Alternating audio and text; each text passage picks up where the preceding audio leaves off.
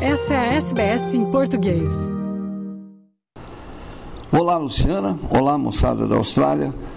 Vou contar uma história que tem a ver com a Copa Libertadores da América. A história de um vaqueiro, de um tropeiro chileno de nome Sérgio Catalã Martínez, que era da cidade, morava na cidade, um lugarejo chamado Los Maitenes, no lado chileno da Cordilheira dos Andes, uma cordilheira maior do mundo, que começa embaixo, na América do Sul, e vai embora até lá em cima. O Sérgio Maitene foi parar em 1973 na final da Copa Libertadores da América, que foi disputada em Montevideo, entre o Colo-Colo do Chile, país do Sérgio Catalã, e o Independiente da Argentina. Isso no dia 6 de junho de 1973. Mas por que que um vaqueiro chileno foi parar no, no, gramado do estádio Centenário de Montevideo, no Uruguai, na final de, da Copa Libertadores da América? Aí vem a história. No dia 13 de outubro de 1972, um avião Fairchild da F-227 das Forças Aéreas do Uruguai estava, estava indo de Montevideo para Santiago, no Chile, fez uma parada no pé da cordilheira em Mendonça, ainda na Argentina, e depois subiu e foi, com a, o tempo, o clima, as condições climáticas bem difíceis. Ele levava dentro desse, o avião tinha dentro cinco tripulantes, 40 passageiros. Esse avião caiu numa altitude de 4 mil metros acima do mar, no meio da Cordilheira dos Andes. Essa história vocês já devem ter ouvido, porque tem três filmes sobre isso, um deles chama-se Sobreviventes do Andes, tem dezenas de livros que contam, alguns biográficos, autobiográficos, e que tratam disso. Dos 40 passageiros e 5 tripulantes, 29 pessoas morreram e 16 sobreviveram. Quase todos os sobreviventes eram jovens integrantes de uma equipe de rugby, Old Christians de Montevideo, e alguns familiares, pais, irmão, irmã, que acompanharam juntos, que eles iam fazer um jogo contra um time de rugby de Santiago do Chile chamado Old Boys. Quando o acidente aconteceu, havia uma borrasca, uma, uma nevasca muito grande, e o avião bateu, perdeu uma asa, desceu um morro e ficou ali. Durante quase dois meses, essas pessoas, os sobreviventes, tiveram que se virar dentro com o que tinha dentro do avião. E houve até depois relatos de canibalismo que os, eh, tiveram pela fome que comer carne retirada dos, dos outros corpos que já tinham morrido, estavam congelados, enfim até um, é uma coisa que se fala muito pouco, mas é verdade. Aí é, depois de quase dois meses nessa situação, melhorou o tempo, o céu ficou azulado e aí o risco de avalanche diminuiu e três jovens que já eram mais ou menos líderes do grupo, o Antônio Vizintim, Roberto Caneza e Fernando Parrado, decidiram, todos já barbados, queimados, a pele queimada por causa do frio e do sol, resolveram buscar ajuda combinaram com os outros, os outros sobreviventes que ficaram ali ao lado do avião e foram. Lembrando que no dia 14, dois meses antes, começaram as buscas, tanto das autoridades chilenas quanto argentinas, e não estavam localizando, ninguém tinha localizado o avião ainda. Depois de um dia e meio de caminhada, o Parrada, um dos três jovens, não aguentou fisicamente e voltou para o avião. Os outros dois, o Antônio Vizintinho e o Roberto Caneza, continu, continuaram caminhando, ladeando uma montanha, até que lá embaixo viram o curso de um rio. E depois de 11 dias de caminhada, nas condições mais terríveis, eles avistaram do outro lado do rio um homem e seu cavalo. Era o Sérgio Martínez, o vaqueiro. Os jovens então berraram, chamaram a atenção dele, aí jogaram uma pedra em volta por um papel onde tinha um bilhete, que, onde eles contaram que havia um acidente, que eles tinham sobrevivido, que precisavam de ajuda, aquelas coisas todas. O Sérgio leu o bilhete, fez gestos dizendo que tinha entendido. Em seguida ele pegou, ele, com o seu cavalo, ele cavalgou por quatro horas a distância de 140 quilômetros até chegar numa população, numa cidade, em que ele conseguiu falar com os bombeiros e com a força Força Nacional do Chile. E com isso, eles conseguiram Uh, localizar os sobreviventes desse acidente e o Sérgio passou a ser um herói para os uruguaios, porque foi ele quem conseguiu a ajuda que evitou que eles morressem todos nesse acidente. Muito bem. Aí, no ano seguinte, 1973, vamos ter uma final da Libertadores no Uruguai, em Montevideo, no Estádio Centenário, e entre Colo-Colo e o Independiente da Argentina. Por quê? Porque no jogo de ida no estádio do Independente, colocou o Independente empataram em 1 a 1. No jogo de volta em Santiago, no Chile, o jogo terminou 0 a 0.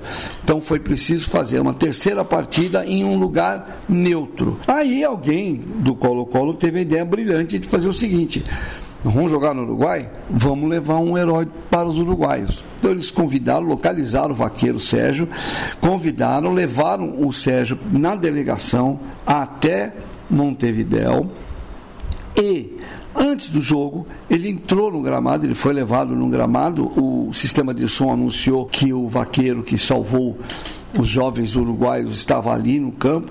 Ele foi aplaudido por vários minutos em pé pela torcida. Foi um, uma comoção. Quem estava lá conta que foi uma das coisas mais lindas que o futebol já proporcionou. E não disse uma palavra. Ficou lá foi aplaudido e a torcida uruguaia que estava lá para ver o jogo passou a torcer para quem? Para o Colo-Colo, óbvio, em homenagem ao herói deles. Não deu muito certo. Nos 90 minutos o jogo terminou empatado. Na prorrogação, o Independiente de Avejaneda, da Argentina, ganhou por 2 a 1 e foi campeão. Ninguém falou mais nada da presença do Sérgio lá, mas foi uma boa tentativa dos chilenos. Essas são algumas de histórias da Libertadores, que inclusive há um livro que chama Grande, 50 Grandes Histórias da Copa Libertadores, escrito pelo chileno Alberto Pérez Lopes, que conta que, e essa é a verdade, esse, esse torneio, que começou lá em 1960, se tornou hoje um um reservatório de grandes histórias que extrapolam somente o jogo do futebol, somente a prática da bola. A Copa Libertadores da América, quando foi criada pela Confederação Sul-Americana de Futebol, chamava Copa Libertadores da América. Depois passou a ser chamada de Taça Libertadores da América. E hoje, na verdade, chama-se Comebol Libertadores. Comebol é a sigla da Confederação é, Sul-Americana de Futebol e aí ganhou esse nome. Ela foi mudando a sua forma de disputa durante esses anos todos. Hoje tem três etapas, que a gente chama aqui no Brasil pré-libertadores, que são vários times que tentam se classificar para a fase de grupo. Daí vai para a segunda fase, que é a fase de grupo. Depois vai para a fase que é a fase do mata-mata, com oitavas, quartas, semifinal e final da Libertadores. O país que mais ganhou Libertadores da América é a Argentina, tem 25 é imbatível, tem 25 títulos de Libertadores os times argentinos acumularam. O time que mais ganhou é o Independiente, que venceu o Colo-Colo do Vaqueiro. Tem sete títulos de Libertadores, seguido pelo Boca Juniors de Buenos Aires com seis. O Penharol do Uruguai entra aí, nos anos 60 foi muito bem e tem cinco títulos. E o River Plate vem com quatro títulos. Depois tem vários clubes com três títulos, entre eles Grêmio, Palmeiras, Santos, São Paulo e Flamengo, os brasileiros que mais ganharam eh, Libertadores da América no Brasil. O Brasil tem um, uma marca legal que é o país que tem mais clubes diferentes campeões da Libertadores. São 10. Ao todo, na história da Libertadores, 25 clubes tiveram a honra, eles chamam hoje de glória eterna, de ganhar esse troféu. Na verdade, a Libertadores, para os brasileiros, teve um momento de interesse na década de 60, porque o Santos de Pelé ganhou duas vezes. Mas não lotava estádio, não atraía tanta gente. O Palmeiras, no, início, no final dos anos 60 e início dos anos 70, chegou à semifinal duas vezes mas também não ganhou, não foi campeão. E o torneio foi sendo tratado durante muito tempo como um torneio sul-americano que ninguém estava muito interessado, os clubes não estavam investindo e nada. Aí em 1992, e eu posso testemunhar porque eu era repórter de uma TV em Curitiba chamada Rede OM, que comprou os direitos da Libertadores, porque era uma rede nova, bancada pelo então presidente da República, Fernando Collor de Mello, e era uma emissora que não tinha nenhum campeonato para mostrar, e com o narrador Galvão Bueno, que hoje já não narra mais pela Globo, mas ainda trabalha na TV Globo, considerado o maior narrador de televisão da história, ele foi trabalhar na rede OM e conseguiu os direitos da Libertadores. E deu sorte, porque logo em 92, no primeiro ano, o São Paulo foi campeão da Libertadores. Era uma Libertadores que só jogaram dois times brasileiros, era o São Paulo e o time do Criciúma de Santa Catarina, que era dirigido pelo técnico Luiz Felipe Scolari. Depois foi campeão do mundo em 2002 na Copa do Mundo com a seleção brasileira.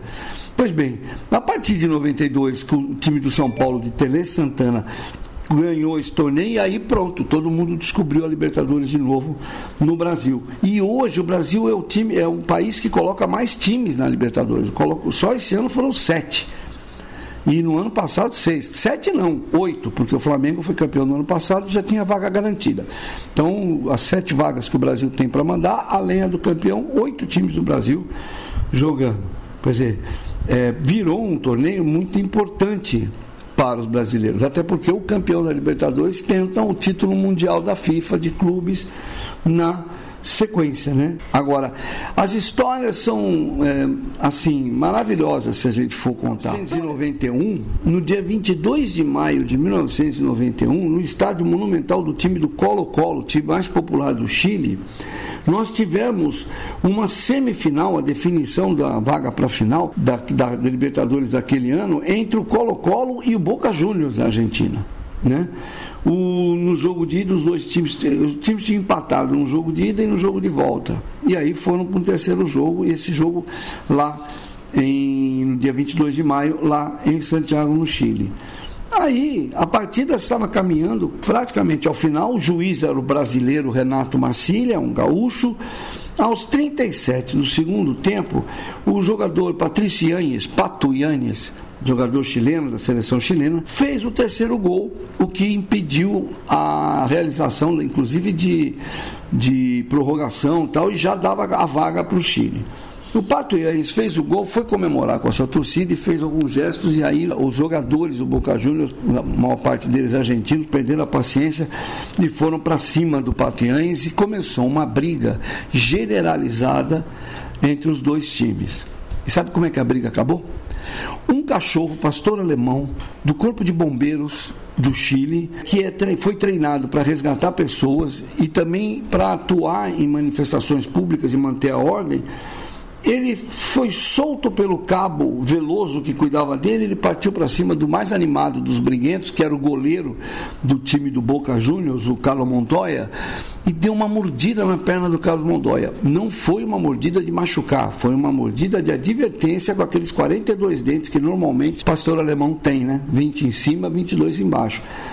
E o, a cena foi tão inusitada que os, os jogadores pararam de brigar, acabou a briga porque viram um pastor alemão morder da perna do, do, do goleiro, não machucou, volta a dizer, o goleiro voltou a jogar, o jogo ainda seguiu mais oito minutos, não aconteceu mais nada, e ficou famosa a história de que um cachorro parou uma briga numa semifinal da Libertadores na América. Esse cão, pastor alemão Ron morreu seis anos depois desse jogo, num acidente.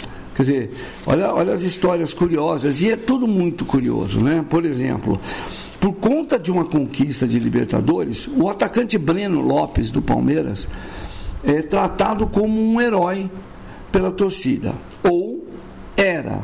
Porque na semana passada, num jogo contra o Goiás, do Campeonato Brasileiro, já no finzinho do jogo, nos acréscimos, ele fez o gol da vitória do Palmeiras. Tá? O jogo estava pegado 0 a 0 ele vai lá e fez um gol, 1 a 0 na hora de comemorar, ele foi para cima da, da, direção da torcida uniformizada do Palmeiras, que é a maior que tem, que chama Mancha Alviverde, e fez falava assim, xinga agora, xinga agora, e fez e mandou gestos obscenos para a torcida. Por quê? Porque num, na semana anterior, num jogo contra o Corinthians, no último minuto ele perdeu um gol sozinho na frente do goleiro Cássio. A torcida não perdoou. O Breno nunca foi titular do Palmeiras desde que ele está no Palmeiras há três anos. Mas é um jogador que o técnico português Abel Ferreira vive colocando em campo. Ele joga direto, ele entra nos jogos direto, como opção. Às vezes faz gol e muitas vezes perde gols. Né? Mas ele é o cara que todo palmeirense respeita, porque na final da Libertadores de 2020, que foi disputada em janeiro de 2021 por conta da pandemia, o Palmeiras foi campeão da Libertadores vencendo o Santos por 1 a 0, um gol de cabeça do Breno Lopes no finzinho da prorrogação. Aquele herói improvável que ninguém botava fé, ele tinha vindo do futebol gaúcho, um time da segunda divisão, e a partir disso sempre se respeitou o Breno Lopes porque é o herói da Libertadores. Né? Assim como no ano seguinte, no mesmo ano, na verdade, né, em 2022, na, o Palmeiras foi campeão de novo, porque o Palmeiras ganhou em janeiro de, de 2022 a Libertadores e 2021. Depois disputou no final do ano a outra, a final, final da Libertadores de 2022 contra o Flamengo em Montevideo, no estádio Centenário, e na prorrogação o atacante Davidson fez o gol da vitória do Palmeiras por 2 a 1. O Davidson é tratado pela torcida do Palmeiras como herói não recebe vai a nada. Ele já nem joga mais no Palmeiras, está no, no time do Cuiabá hoje em dia, mas é tratado como herói. Acontece que o Breno foi, foi, já perdeu contra o Corinthians um, para, para o torcedor do Palmeiras perder para o gol contra o Corinthians é um negócio muito sério depois ouviu palavrão até não querer mais e foi ofendido nas redes sociais. Chega para o jogo, ele entra em campo contra o Goiás, o jogo já indo para o final, ele perde um gol, erra um cruzamento, e aí a torcida que estava bem no canto direito dele ali, começou a xingar, a ofender de novo. Aí ele vai e faz o gol vai para a torcida. Quando ele começa a fazer os gestos obscenos, o goleiro do Palmeiras sai do gol do Palmeiras, lá do outro lado, vai correndo, é, abraça o, o, Breno como se estivesse comemorando o gol, mas na verdade ele foi puxando o Breno para longe da torcida. Ele e o zagueiro Luan, que também percebeu o que é que o Everton fez e trouxe o, o Breno Lopes para o meio de campo. Foi preciso, na segunda-feira seguinte, quase uma semana depois, o Breno Lopes ir até a sede da torcida uniformizada do Palmeiras e para pedir desculpa pelos gestos. Eu nem acho que, que precisava, mas foi e tudo. O que está em cima disso e o que, que, a torcida fez? Oficialmente, ela colocou uma nota com a foto dele com os, os dirigentes da organizada e dizendo que nós vamos perdoar porque, na verdade, é, temos uma Libertadores para disputar e o Breno é um herói da Libertadores. E tem mesmo. Né? Começa agora nessa semana a semifinal da Libertadores da América deste ano 2023. De um lado vão jogar Palmeiras e Boca Juniors, primeiro jogo na Argentina, segundo no Brasil. Do outro lado, o Internacional de Porto Alegre contra o Fluminense, primeiro jogo no Rio de Janeiro, segundo em Porto Alegre. Ou seja, já sabemos que um dos finalistas da Libertadores deste ano vai ser um time brasileiro curiosidades rápidas, o Fluminense tem um técnico da seleção brasileira, Fernando Diniz, que nunca venceu uma Libertadores na vida. Era uma boa lembrança para colocar nas histórias dele. Bom, era isso que eu tinha para contar para vocês. Semana que vem de volta com mais histórias do futebol, mais notícias de São Paulo para a SBS. Luciano Borges. Quer ouvir mais notícias como essa? Ouça na Apple Podcasts, no Google Podcasts, no Spotify ou em qualquer leitor de podcasts.